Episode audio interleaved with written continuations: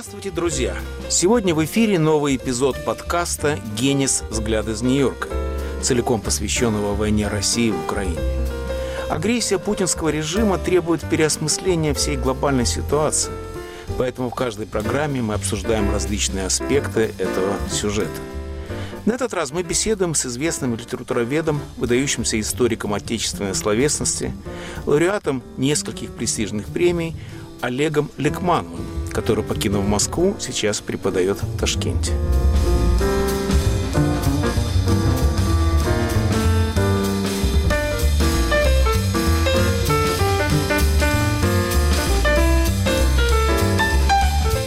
Батальная литература сопровождает всю культуру, но в разные эпохи она и значит разная. К тому же всегда запаздывает. Если генералы как говорит расхожая мудрость, всегда сражаются в предыдущую войну, то и писатели, но не поэты, тоже отстают от своего времени. Во всяком случае, для моего поколения самой важной батальной прозы была та, что написана не о Второй, а о Первой мировой войне. «Прощай оружие» Хемингуэя и «На Западном фронте без перемен» Ремарка. Сегодня тот урок бесконечно кровожадной и столь же бессмысленной войны опять актуален. Кажется глубоко символичным, что как раз в эти дни Netflix показал премьеру немецкой экранизации «На Западном фронте без перемен». Это третья попытка воссоздать на экране знаменитую книгу, как и первые две, рассказывает не просто о войне, а о глупости, подлости, абсурдности войны, которая, как и та, что ведет путинский режим в Украине, никого не сделала счастливым. Новая экранизация не следует книге, даже не соревнуется с ней – она всего лишь иллюстрирует главный вывод Ремарка. Война ничего не решает и никого не оправдывает. Она преступна и напрасна. Именно поэтому, как считалось еще вчера, ее не должно быть. Изображенные Ремарком заклятые враги, немцы и французы, стали не просто союзниками, а земляками, жителями объединенной Европы, в которой не с кем воевать. Но, как показывают сводки с Украинского фронта, этот урок годился не для тех, которым еще предстоит убедиться, Война безжалостный и непоправимый анахронизм. Этот сюжет – задание на дом и для отечественной словесности.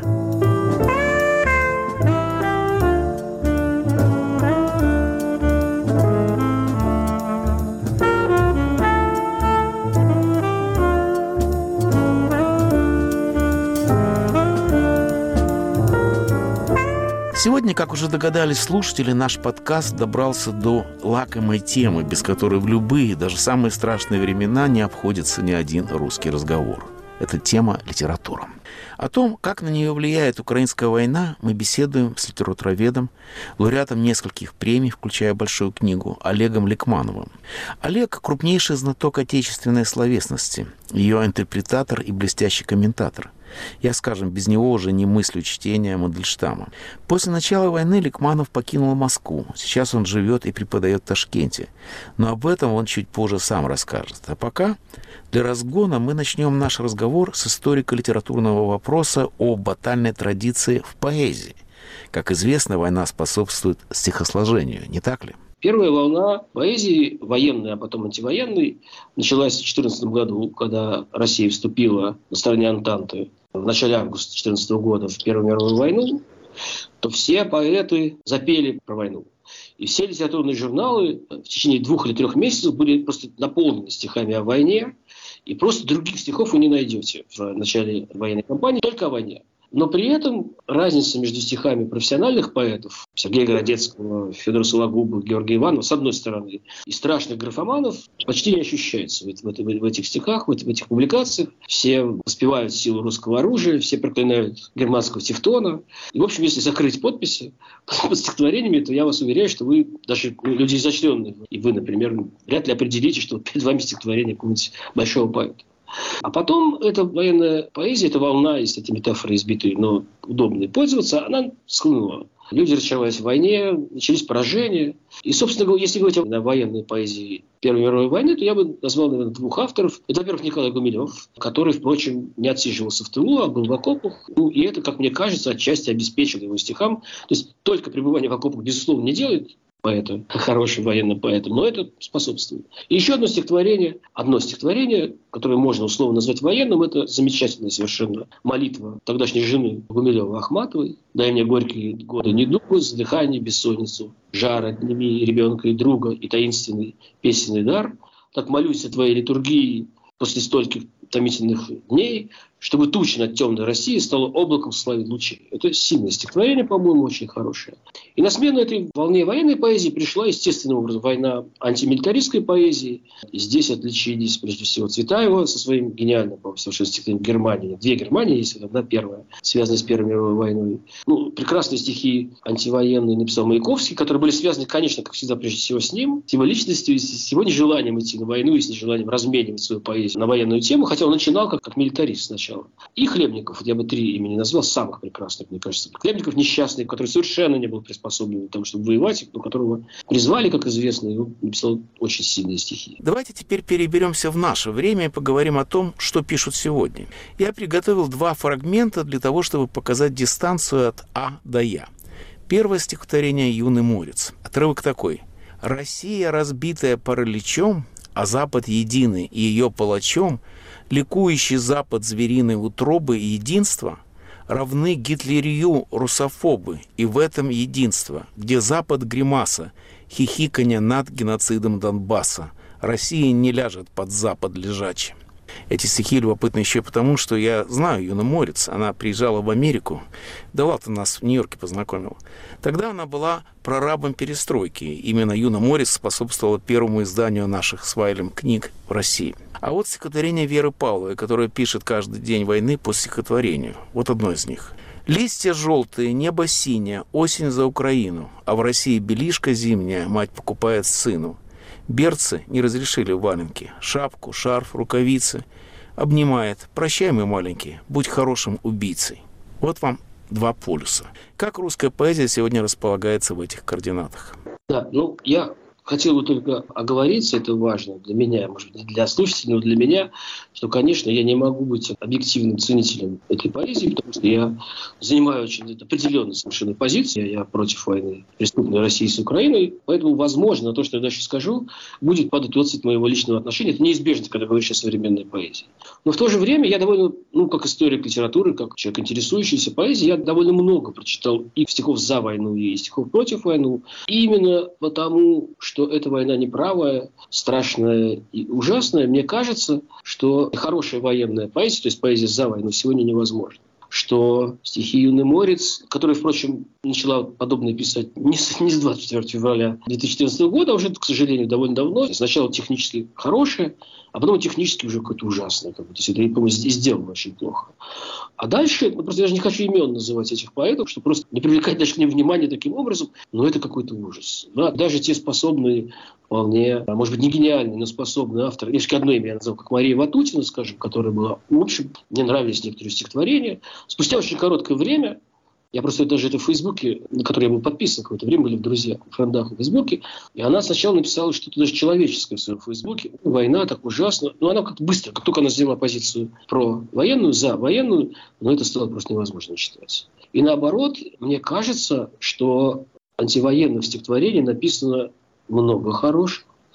И я бы мог назвать, помимо Веры Павловой, стихи мне, мне очень нравятся. То есть не все одинаковые. Ну, во-первых, это важно как действительно такой календарь, дневник некоторой войны. Но еще несколько поэтов, мне кажется, написали прекрасные стихи, которые могли бы составить антологию. Это Юлий Гуголев, который, по-моему, пишет редко, но метко про войну. Это Вадим Жук, который тоже, как и Павлова, пишет каждый день. И тоже среди есть, по-моему, очень сильный. Это Татьяна Вольская, антивоенные стихи, у которой тоже есть очень хорошие. И это покойный Алексей Цветков, который, ну, собственно говоря, говоря, последний раз мы с ним виделись, как с вами, только не, не через скайп, а через Zoom. Он участвовал в антивоенной вечере в Тарту. А где, собственно говоря, где, где вы были? Живую. И он вот там читал. Это были тоже, по-моему, сильные стихи. А причина, мне кажется, одна. Если человек прав нравственно, морально, то не всегда, но часто его стихи улучшаются.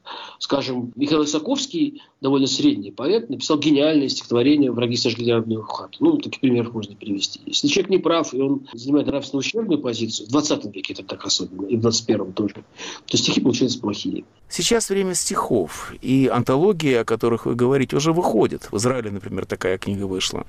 Это естественно, потому что стихи – это дневник эмоций, нормальное состояние для поэта жить в календаре – с прозой другое дело. Недавно в Нью-Йорк приезжал Владимир Сорокин.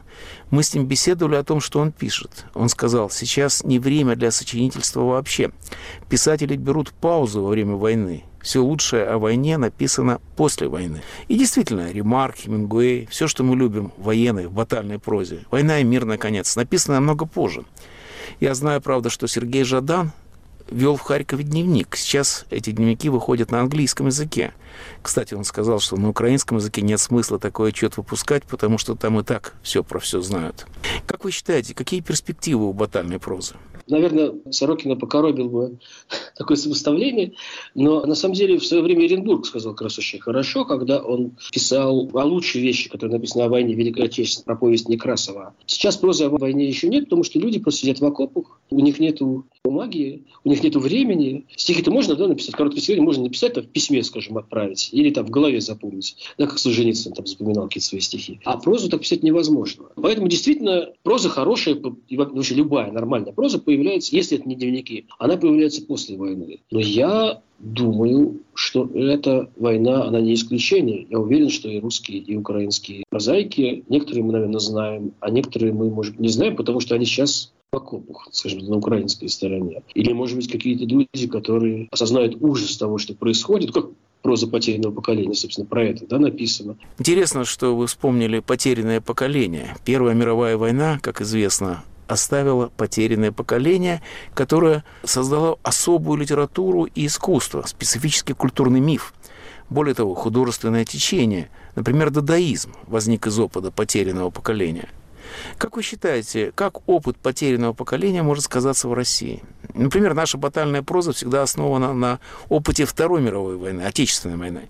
Сейчас другая, агрессивная война, совершенно разный опыт. Насколько это повлияет на литературу? Будет ли у нас потерянное поколение? Параллели, мне кажется, стоит проводить не с потерянным поколением и даже не с прозой Второй мировой войны, а я думаю, что есть более близкая параллель – это Афганистан конечно, при всей огромной разнице и так далее, несправедливая война, которую ведет государство и так далее, и так далее, конечно, другого масштаба и другая степень заражения мозга людей, как бы, да, но тем не менее. И если вспоминать какие-то вещи об Афганистане, я бы вспомнил роман Маканина все-таки, который, мне кажется, хороший. Может, не лучшим даже у Маканина. И целый такой писатель Олег Ермаков, который про это довольно много писал, и писал, в общем, неплохо, по-моему. Но таких вот сверхшедевров я вспомнить не могу. Поэтому я не знаю, как все сложится на самом деле. Я про прошлое могу. Ну что ж, вернемся в прошлое. Какую тень война отбросила на классическую русскую словесность? Вы полюса наметили, и в этой теме тоже можно наметить полюса. Да, есть полюс один, давайте Булгакову там закроем музей, и вообще подлец вообще против Украины, предположим, да. А другой полюс, какой-нибудь советский бюст Пушкина, значит, где-нибудь в Украине разрушили, и теперь мы будем плакать, потому что гибнет русская культура. Я вот что думаю. Возможно, это будет непопулярно и неправильно, и кого-то страшно раздражит, но я думаю вот что. Я думаю, что ничего с русской культурой не случится. Прекрасным образом Толстой, Достоевский с его, про которого и так мы знали довольно много, и до всякой начала войны, много неприятного про человека, как бы, да, много того, что нам не нравится. Там и остальные писатели, они останутся, потому что они были. Когда говорят, давайте отменим, как можно отменить то, что есть? Они есть, они уже написали свои там тексты. И дальше, собственно говоря, пройдет время какое-то огромное, и эти тексты, большинство из них, они уже выдержали проверку временем, и даже такая, такая, такая сильная встряска, мне кажется, с ними ничего не сделать. Другое дело, что я прекрасно понимаю украинцев, ну, потому что, да, их, потому что десятилетиями их пичкали Пушкиным, там, не знаю, кем, и не давали им читать свое, а просто Пушкин превратился, помните, как у Пригова стихотворение? А вот стихи я, я его уничтожил, они только образ, как там, затемняют его, про Пушкина, гениальное стихотворение Пригова. Пушкин превратился, не знаю, в Сталина, в Ленина. Ну, естественно, поэтому, как бы, они его сейчас не любят и хотят отменить. Я думаю, что все это пройдет, а может, не пройдет. И более того, я хочу сказать, что, что касается именно Украины, у нас даже это не очень касается, если честно честно. У них там свои, свои дела, своя культура. Если они захотят отменить русскую литературу, ну, пускай отменяют. Если мы хотим, чтобы ну, мы, как бы, да, условно, там, Россия, русская интеллигенция, ну, как, как это не называть, но пытайтесь изо всех сил Ну, не путем, конечно, введения войск, сбрасывания самолетов вместе с бомбами книжек Пушкина. Не таким образом, только пытайтесь как-то вот сделать так, чтобы украинцы полюбили снова там, за Пушкина, Гоголя, там, как русского писателя и так далее. А если нет, то нет. К тому же русская литература не принадлежит России вообще. Русская литература принадлежит миру, как любая другая. Мне смешно, когда говорят, что плохой Запад, а его русские пропагандисты представляют как одного человека, вроде дяди Сэма из журнала «Крокодил». Так вот, когда говорят, что плохой Запад может отменить Чехова, это действительно смешно. Никто не может отменить Чехова, потому что его ставят в каждом театре, и в Индии, и в Китае, и в Малайзии, и в Америке, и в Англии, где угодно. И отменить русскую литературу таким образом не удастся. Другое дело, что в русской литературе мы находим новые нюансы и акценты. Например, колониальная проза свойственна русской литературе, как и другим империям. Я недавно перечитал нашу классику с точки зрения этой колониальной темы. И Лермонтова, и фрегат Паллада Гончарова, Дерсу Зала, Арсеньева. Оказалось, что все это по-другому читается в сегодняшнем контексте. И это тоже заслуживает пересмотра. Вам не кажется, что эта война вынудит нас написать новый учебник русской словесности? Я не знаю насчет именно учебника, потому что для каких-то авторов и для каких-то текстов это актуально, для каких-то все-таки, наверное, хотя, может, и для всех, кажется, актуально, но, наверное, для каких-то менее актуально. Я думаю, что это нас в любом случае вынудит дать историко-литературный комментарий. Вот мне кажется, что необходимо сделать. Ну, я простейший какой-нибудь приведу пример. Когда Пушкин пишет «жид» или «гоголь», это, может быть, не очень приятно. Но это совершенно другое, чем даже когда уже Достоевский говорит «жид». И уж совсем другое, чем когда Розанов говорит «жид». И совсем другое, когда, не знаю, Захар Прилепин, не знаю, употребляет он это слово или нет, говорит что-нибудь подобное. Мне кажется, что задача литературоведения, ну, в смысле того, которому я хочу заниматься и занимаюсь, это не пересмотр всей русской литературы с тем, чтобы ставить оценки заново Чехову, Гоголю и так далее, за то, что они плохо, за то, что они были колониалистами и пренебрежительно относились к другим там народам. Действительно, почти в каждом тексте, к сожалению, это можно найти. И это касается нас. Вот нам, когда мы оказываемся, вот я сейчас в Узбекистане, вот я себе говорю каждый день, не высокомерничай, не начинай смотреть, как будто ты тут король приехал сюда.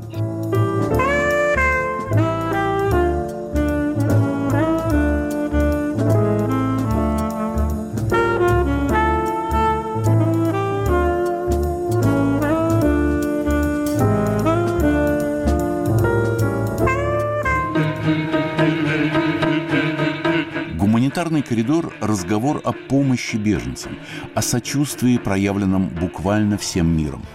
Узкий поначалу, гуманитарный коридор расширился до размеров истинной человечности. Подкаст «Гуманитарный коридор». Ведущие Игорь Померанцев и Иван Толстой. Слушайте нас на всех доступных подкаст-платформах.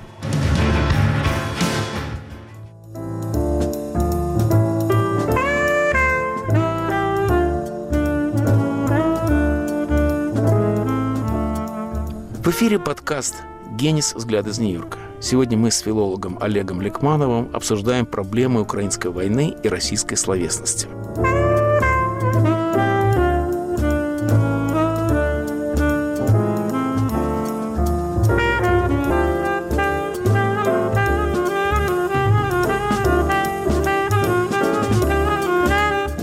Хочу теперь поговорить о другом. Вы живете сейчас в Ташкенте. Давайте поговорим немного о новой иммиграции. Сами я ветеран иммиграции, 45 лет в Америке, и принадлежу я к третьей волне. А вы принадлежите к самой свежей волне иммиграции. Давайте немного поговорим об этом. Я пока себя не ощущаю иммигрантом. Ну, просто вот мне неуютно, когда так меня называют, и сам я себя так не чувствую, хотя фактически, ну, я уже с 12, кажется, апреля не в России. Сначала мы жили в Грузии, в Схете, вот сейчас мы во второй половине августа переехали в Ташкент. Что касается причин отъезда, они очень простые. Университет, в котором я преподавал, высшая школа экономики, ректор этого университета писал письмо за войну, как и многие ректоры российских вузов. Я понял, что я не могу больше молчать. То есть я, я не стал писать заявление об уходе, еще некоторое время, кстати, работал, даже уже уехав в вышки онлайн.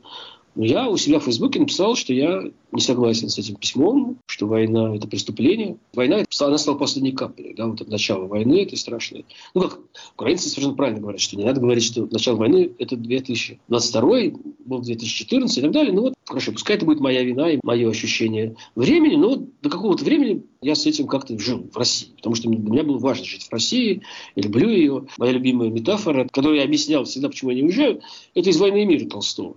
Там Пьер в какой-то момент приезжает в Москву и чувствует себя как в старом засальном халате. Как бы, да, вот я, и мой патриотизм он такой. В первый вечер, когда началась война, я вышел на такой маленький митинг тоже было разочарование. Я думаю, что миллион выйдет, и мы остановим. Вышло несколько сот, наверное, человек. И вокруг меня просто стали, милиционеры стали хватать просто людей. Пам-пам, знаете, как такой в игре в какой морской бой. Ранен, убит. Меня чудом не взяли. Каким-то, ну, может, борода всегда меня спасла. Но вернувшись от митинга, я, если, конечно, жена мне еще сказала, слушай, все, давай. И мы с ребенком, с маленьким, твердо решили, что мы уедем, мы купили билеты, не было билетов, которые могли себе позволить сразу. Мы месяц еще сидели в Москве, боясь, что вот сейчас нас прихватит. Ну и потом уехали в Ереван, оттуда в Грузию сейчас в Ташкент. Когда вы говорили про патриотизм Первого Безухова, я вспомнил другую метафору из близкого нам обоим авторам. Вы помните, как герой Венечки Керофеева говорил, «Я себя чувствую, как в чреве мачехи».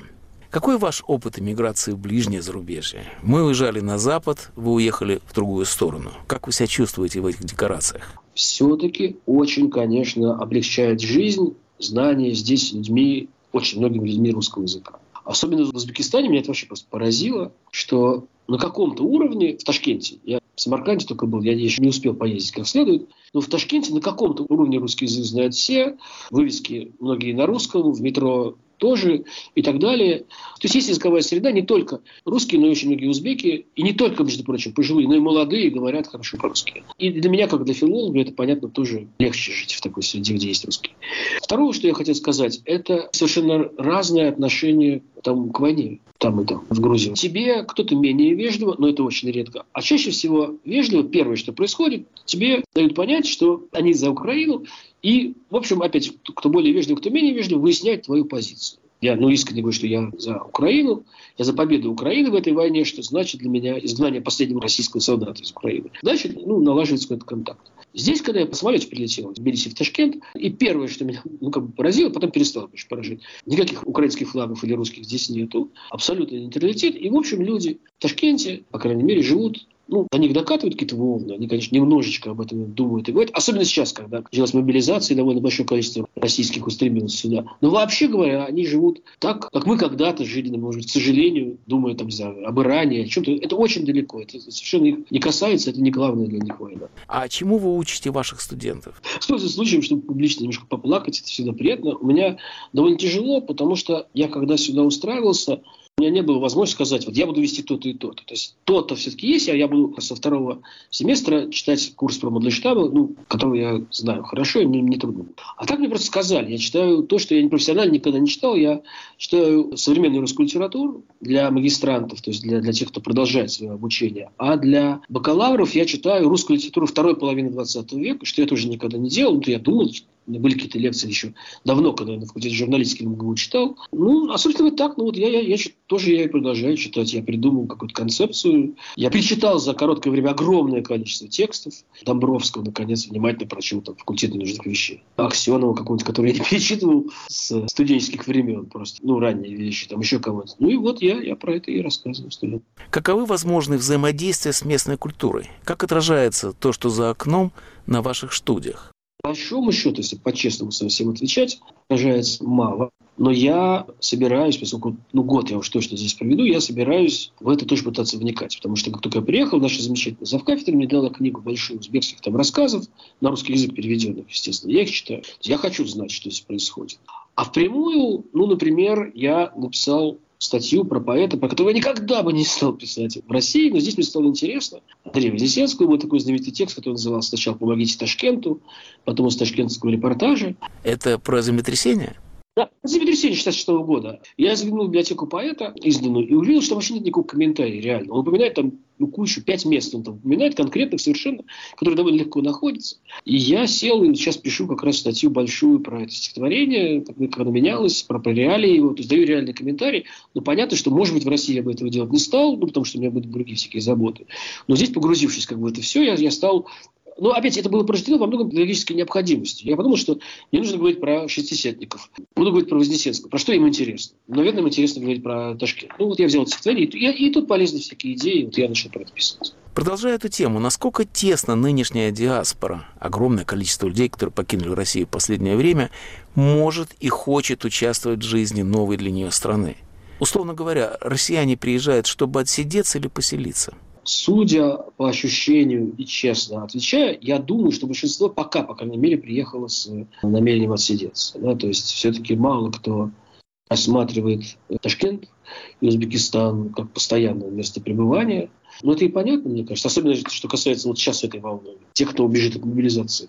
Но им хоть куда-то надо было убежать. Они видят, что там не пускают, там не пускают, там не пускают. Они приезжают сюда, и они начинают хоть что-то, хоть какую-то себе работу лихорадочно искать. Мне просто кажется, ну, в принципе, так торопясь, невозможно себе построить какие-то дальние планы. Ага, я буду здесь жить, потом здесь. Другое дело, что потом, на самом деле, все может сложиться очень по-разному. Потом, что касается меня, я потихонечку чувствую, что я привыкаю к этому ритму, к этому городу, к этой прелести этой жизни. В Москве сейчас плюс там 5 и, не знаю, дожди. У нас тут плюс 23 градуса, солнце и золотая осень. А вы узбекский язык учите? Потихонечку. Нет, у меня просто дело в том, что у меня татарский как бы в основе, потому что я на четверть еврей, на четверть татарин. Татарские языки и узбекский язык – это языки одной группы. Поэтому мне чуть-чуть на уровне понимания не легче. Но это в планах. Пока у меня просто на это не хватает времени. Я вместо того, чтобы учить узбекский, что может быть был или английский, что тоже, наверное, правильно было бы бы сделать, я сижу и читаю коллеги Василия Павловича Аксенова. Олег, вы надеетесь вернуться в Россию? Да, не потому, что мне очень нравится Ташкент и Узбекистан. Мне очень нравятся при разных сложностях, тем не менее. Я очень благодарен. Я очень благодарен Грузии, которая меня приютила, и Скете. Хотя винюсь, что в 2008 году война, которую начала Россия для меня, была важной, но я должен их чувств не высказал публично. Тем не менее, Грузия меня приняла. Но пока, по крайней мере, я, я твердо уверен, что когда эта война кончится, и кончится она победой Украины, я обязательно вернусь в Россию, если мне моя жена, которая не очень хочет возвращаться, не заставит меня остаться. Но вообще пока да, пока я хочу вернуться.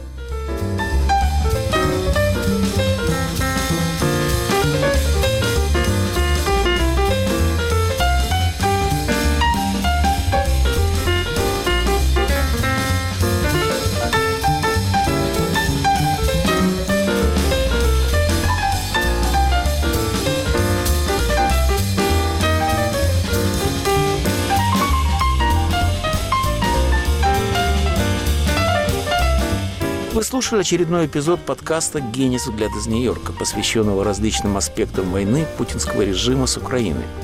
Мы беседовали с известным литературоведом Олегом Лекмановым о том, как война влияет на прошлое, настоящее и будущее отечественной словесности.